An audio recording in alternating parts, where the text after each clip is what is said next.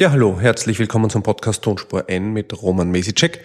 Ich bin heute noch einmal alleine hier im Studio sozusagen. Die Annemere Harand ist ja immer noch in Indien unterwegs, beziehungsweise gerade auf dem Rückflug jetzt. Äh, wir hatten versucht, eine Aufnahme via Skype hinzubekommen. Das ist uns aus technischen und zeitlichen Gründen nicht gelungen. Die Annemarie hat uns aber zehn Minuten äh, Interview, das sie mit ihrer Kollegin Bettina Steinbrugger gemacht hat, übermittelt. Und da werden wir dann auch gleich reinhören. Wir sind heute bei der Folge 12 der Tonspur N angelangt. Wie ihr uns kontaktieren könnt, wisst ihr wahrscheinlich inzwischen, aber trotzdem nochmal die Info, dass wir am besten auf Twitter erreichbar sind. Roman Mesicek bzw. Annemarie Harand sind unsere Twitter-Handles. Äh, unter podcast.tonspur-n.eu erreicht ihr uns per E-Mail. Einen Rückblick gibt es diesmal nicht, oder besser gesagt nur einen ganz kleinen. Äh, Annemarie war in Indien unterwegs, ich selbst äh, mit den Studierenden unterwegs und deshalb bei keinen Veranstaltungen. Äh, mit meinem Studiengang Umwelt- und Nachhaltigkeitsmanagement waren wir äh, zwei Tage in der Steiermark äh, bei der Firma Knapp, Saubermacher, Heuberger, Eloxal, Anton Paar und Magna Steyr, haben dort spannende Einblicke gewonnen.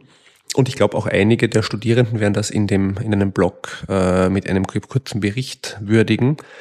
Ähm, das wird in dem Eukos-Blog sein. Äh, den Link findet ihr in den Liner Notes. Äh, der Blog von Eukos Vienna ist aber jedenfalls ähm, äh, immer spannend nachzulesen. Deshalb auch diese Empfehlung an dieser Stelle. Unser Artikel zur Exkursion ist noch nicht online, aber äh, was nicht ist, kann ja noch werden. Und sollte ich hier zu viel versprochen haben, werde ich das dann in der nächsten Folge richtigstellen. Ja, und damit äh, auch schon genug der Vorrede. Es geht jetzt direkt nach Indien. Äh, Thema nachhaltige Frauenhygiene, Einblick in Social Entrepreneurship in Indien. Äh, die Erdbewoche war auf Drehreise mit dem WDR vor Ort und das ist, was sie uns berichten. Ja, hallo, wir sitzen gerade in Delhi am Flughafen und zwar die Bettina Steinbrucker und ich. Ähm, endlich haben wir es mal geschafft, eine der äh, viel beschäftigsten Frauen zwischen Wien und Neu-Delhi vor das Mikro zu bekommen. Ja, absolut. Bin sehr schwer zu erreichen. immer um vorherige Terminanmeldung.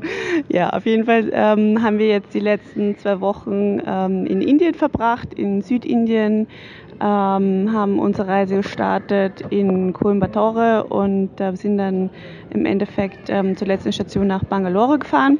Und was haben wir eigentlich hier gemacht in Indien? Ja, wir waren auf, der, auf den Spuren der menstruierenden Frauen in Indien und auf den Spuren eines Mannes, der das Leben diesen Frauen erleichtert. Und warum wir das gemacht haben, und zwar hat uns der WDR angefragt für eine Reportage, die genau eben das Thema ähm, betrachtet. Die wird ausgestrahlt am 1. Juni voraussichtlich. Ähm, da werden wir aber nochmal den genauen Link dann auch zur Reportage ähm, unter diese Sendung posten. Ja, auf jeden Fall haben wir drei Tage mit dem ähm, Social Entrepreneur und zwar mit dem mit über was auch immer 100 Auszeichnungen ähm, prämierten ähm, Muruganantam verbracht und der hat äh, interessanterweise auch vor zwei Wochen, äh, vor zwei Tagen, ähm, auch wo wir hier waren, einen Award bekommen. Also der nennt sich irgendwie Presidential Award, glaube ich, so wie ich das richtig verstanden habe. Und ähm, das ist auch eine der höchsten Auszeichnungen, die wir hier in Indien bekommen haben für seine Arbeit. Ähm, vielleicht willst du kurz sagen, was er wirklich genau macht. Ja, und zwar Muruganan Tam hat eine Maschine erfunden, mit der Frauen selbst auf ganz einfache Art und Weise Binden herstellen können. Das klingt jetzt vielleicht auf den auf den ersten Blick nicht sehr spektakulär, hat aber den Hintergrund, dass in Indien überhaupt nur jede zehnte Frau Zugang zu Monatshygieneartikeln hat. Das heißt, jede zehnte Frau verwendet überhaupt ähm, Binden. Tampons sind ja überhaupt gänzlich tabu. Ähm, alle anderen Frauen verwenden entweder Stofffetzen, alte Stofffetzen, die natürlich ein großes Hygieneproblem mit sich bringen, oder sie haben gar keine Produkte zur Verfügung. Was das bedeutet, liegt auch auf der Hand. Genau, und ähm, was wir jetzt gemacht haben, ähm, ist einerseits, dass wir, dass wir ihn besucht haben und, und auch interviewt haben und über seine Geschichte. Ähm, da gibt es auch einen, einen, ganz spannenden TEDx-Talk. Ähm, da kann man auch den, den Link unter der Sendung nachlesen, äh, wie seine Geschichte ist. Also er, er hat sogar die Binden nämlich sogar selber getestet, ähm, interessanterweise, indem er ähm, sich eine Konstruktion aus Tierblut gebaut hat, die langsam dieses Tierblut an, an die Binden abgegeben hat und wurde von seiner Frau verlassen und also eine relativ, ähm, ja, überspitzt gesagt, schöne Bollywood-Story, in dem er jetzt ein erfolgreicher Unternehmer ist. Und ähm, was auch total spannend war, wir waren ähm, in einer seiner Werkstätten, also er hat, ähm, er, er vertreibt diese Maschinen an ähm, äh, Projekte von Frauen für Frauen. Das heißt, äh, Frauen ähm, stellen dann wirklich diese Binden in ihren eigenen Werkstätten her äh, und verkaufen diese auch. Ähm, unter anderem waren wir dann auch in, in einigen Nachbarschaftsgebieten rund um die Werkstätten unterwegs, wo die Frauen dann auch die Binden an, äh, von Tür zu Tür Geschäften an die Frau gebracht haben. Das war auch sehr interessant, wie das Thema einfach grundsätzlich ähm, in Indien funktioniert und nach wie vor, was, halt, was auch uns immer aufgefallen ist, ist, es ist halt einfach Redebedarf zu dem Thema gegeben. Es ist egal, ob das Indien ist oder, oder Österreich. Genau, also das, das Bloody Tabu existiert da wie dort, aber natürlich hat es hier in Indien eine ganz andere Dimension. Hier existieren nämlich äh, richtige Mythen noch um die Menstruation, die natürlich äh, teilweise mit, äh, mit über Generationen weitergegebenen ähm, Traditionen zu tun haben, mit, zum Teil mit der Religion zu tun haben. Zum Beispiel dürfen Frauen, wenn sie die Menstruation haben, äh, keinen Tempel betreten. Gegen diese Regel hat Annemarie gleich in der ersten Woche mal verstoßen und ups und hat uns damit ähm, schlechtes Karma für zwei Tage beschert, indem wir die, die Personen, die wir eigentlich für unseren Dreh antreffen wollten, nicht gefunden haben. Es hat sich dann aber Gott sei Dank ähm, verflüchtigt, das Karma. Ja, und es gibt auch noch ähm, einige weitere äh, Mythen rund um die Menstruation in Indien. Ja, genau. Also zum Beispiel ähm, äh, ist es total interessant, interessant, ähm, dass auch die, die quasi Stofffetzen oder Binden, die Frauen benutzen dürfen, nicht irgendwo im Haus herumliegen. Also das kann, kann Unheil bringen oder auch wenn, wenn ein Tier irgendwie ähm, diese äh, benutzten Binden irgendwie oder mit denen in Berührung kommt, dann bringt das auch Unheil, also von Blindheit bis zu äh, Tod von ähm, Schwiegereltern oder dergleichen. Ähm, alles dabei. Das, alles dabei, ja. Also es ist, es ist wirklich eine absolute Katastrophe und auch äh, bei, den, bei den Frauen, bei denen wir auch zu Hause waren, ähm, die müssen teilweise äh, in anderen Zimmern schlafen und das heißt nicht auf irgendeinem gemütlichen Bett, sondern äh, am Boden neben der Tür. Also das wirklich hautnah mal ähm, vermittelt zu bekommen, was es wirklich bedeutet in anderen Ländern, das Thema Menstruation, war ja ein, ein spannendes, aber natürlich auch teilweise bedrückendes Erlebnis. Also es gibt noch viel zu tun in dem Bereich und da ist auch einfach die Arbeit von, von dem Moganantam, von dem Social Entrepreneur, den wir getroffen haben, auch irrsinnig wichtig. Ja, und dann waren wir sehr viel unterwegs, auch im ganzen Land. Ähm, also im ganzen Land nicht, aber in, in Südindien ein bisschen sind wir herumgefahren auf unseren verschiedenen Stationen und äh, grundsätzlich das Thema, ja, sagen wir so, Umweltbewusstsein, ähm, ja, ist natürlich ein ganz anderes ähm, in Indien. Also wenn man, wenn man die, die Kühe sieht, die am Straßenrand ähm, ja, den Müll von den, von den Müllkippen, die illegalerweise überall herumliegt, ähm, fressen, dann zerreißt einem das schon das Herz, oder? Ja, die Kühe sind das eine und natürlich die Menschen, die, die zum Teil äh, schon auch noch in großer Armut leben, ähm, das andere. Also das, das nicht existierende Müllsystem ist ähm, hier schon das eine Problem und wenn man das wieder auf unser Thema, auf die Monatshygiene zurückführt, dann ähm, stellt sich natürlich schon auch die Frage, im Moment haben nicht alle indischen Frauen Zugang zu Monatshygieneartikeln, aber was ist jetzt tatsächlich, wenn einmal alle indischen Frauen Zugang zu Absolut. Binden haben und das nämlich zu den konventionellen Produkten, die großteils aus, aus Plastik und aus bedenklichen Inhaltsstoffen ähm, bestehen. Die landen hier in Indien alle äh, direkt vor der, vor der Haustüre oder auf der Straße. Also das hat schon auch nochmal einen riesigen ökologischen Impact, wo wir uns dann gefragt haben, sind wir jetzt, wären wir hier mit unserer Mission der nachhaltigen Frauenhygiene vielleicht einen Schritt zu weit, weil man sagt, hier geht es ja mal grundsätzlich überhaupt um den Zugang zur Monatshygiene. Auf der anderen Seite, wenn man dieses Thema nicht gleich mitkommuniziert und gleich, nicht gleich den Frauen mit äh, zu bedenken gibt, achtet auch auf diesen ähm, ökologischen Impact, äh, dann könnte es schon sein, dass es in, in, kurzer Zeit hier in Indien noch ein zusätzliches massives äh, Umweltproblem gibt. Absolut, ja. Also das das ist eine Diskussion, die, ähm, ja, die uns auch nicht so bewusst war, glaube ich, ähm, wo wir hergekommen sind. Ähm, aber da ja, gibt es auf jeden Fall noch ja, irrsinnig viel zu tun und, und ich bin auch gespannt, wie, wie sich auch die Arbeit von, von unserem Social Entrepreneur weiterentwickelt. Genau. Ja, ähm, wir haben ja hier eine indische Journalistin getroffen, die uns auf unserer Reise begleitet hat und die uns viele interessante Fakten rund um Indien ähm, ja, das Thema Nachhaltigkeit, Frauen und so weiter vermittelt hat. Und sie meinte interessanterweise, also sie ist auch mit einem Franzosen verheiratet, kennt insofern auch ähm, Europa ganz gut, auch weil sie dort immer wieder beruflich zu tun hat.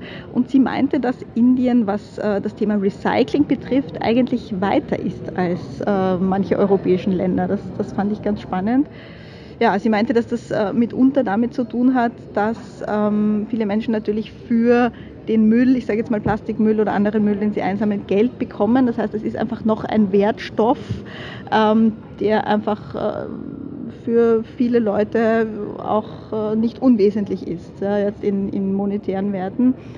Ähm, ganz ehrlich, also ich, wenn man sich so die Städte anschaut, kann man das jetzt nicht äh, zu 100 Prozent äh, bestätigen. Ähm, also man hat jetzt nicht den Eindruck, dass sie das absolute Recycling-Vorzeigeland sind, aber es ist auf alle Fälle ähm, ein interessanter Ansatz.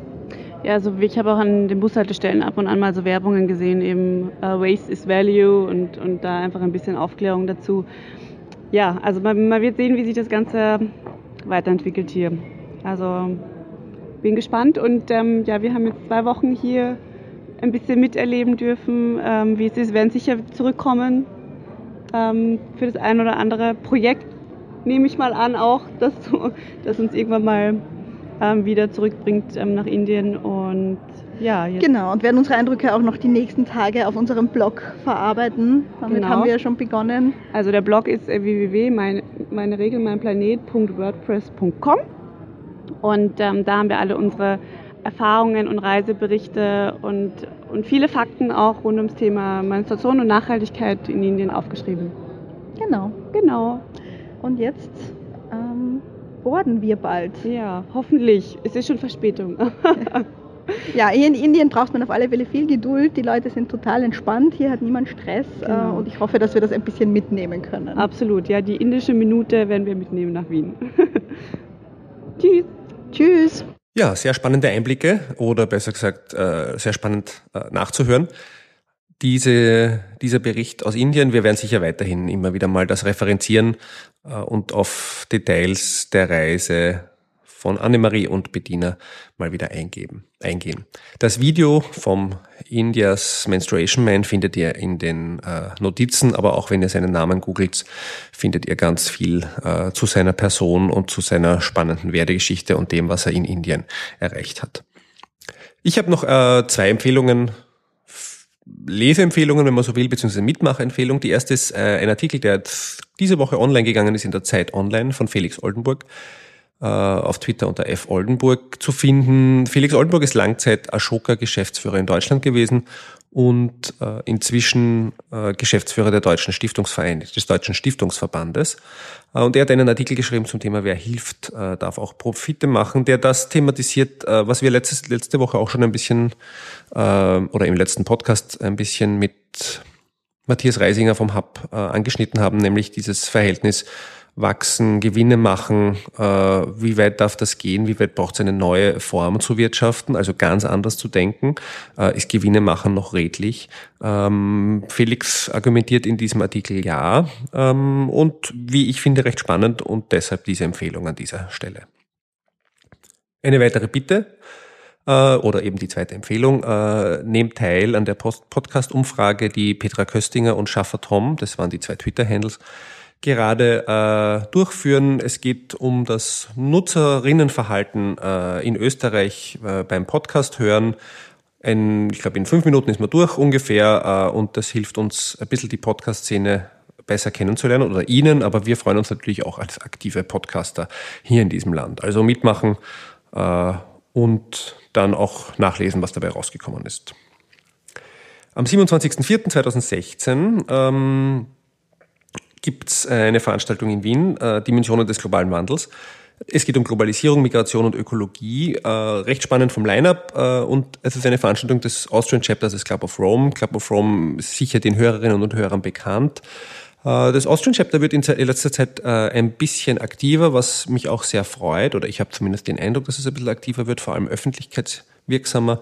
Und sie machen das gemeinsam mit einem zweiten, äh, einer zweiten Institution in Österreich, die ich sehr schätze, mit äh, dem Wegener Center for Climate and Global Change äh, in Graz, dessen äh, sozusagen bekanntester Proponent Stefan Schleicher als einer der Klimaforscher auch in Österreich ist. Am 27.04. in Wien in der Nationalbibliothek äh, vorbeischauen äh, und anhören, was es da Spannendes zu erfahren gibt. Das war's schon äh, mit dieser vielleicht mal ein bisschen kürzeren Sendung. Ähm, nächstes Mal sehen wir uns oder hören wir uns am 2.5., da gehen wir wieder online. Dann wieder mit einem Interview, das Annemarie und ich, Annemarie und ich gemeinsam führen mit dem Mitbegründer und äh, Chefredakteur des Wirtschaftsmagazins Enorm. Da freuen wir uns auch schon sehr drauf. Bis dahin alles Gute. In den Liner Notes alle Links nachlesen und äh, viel Spaß und eine gute Zeit.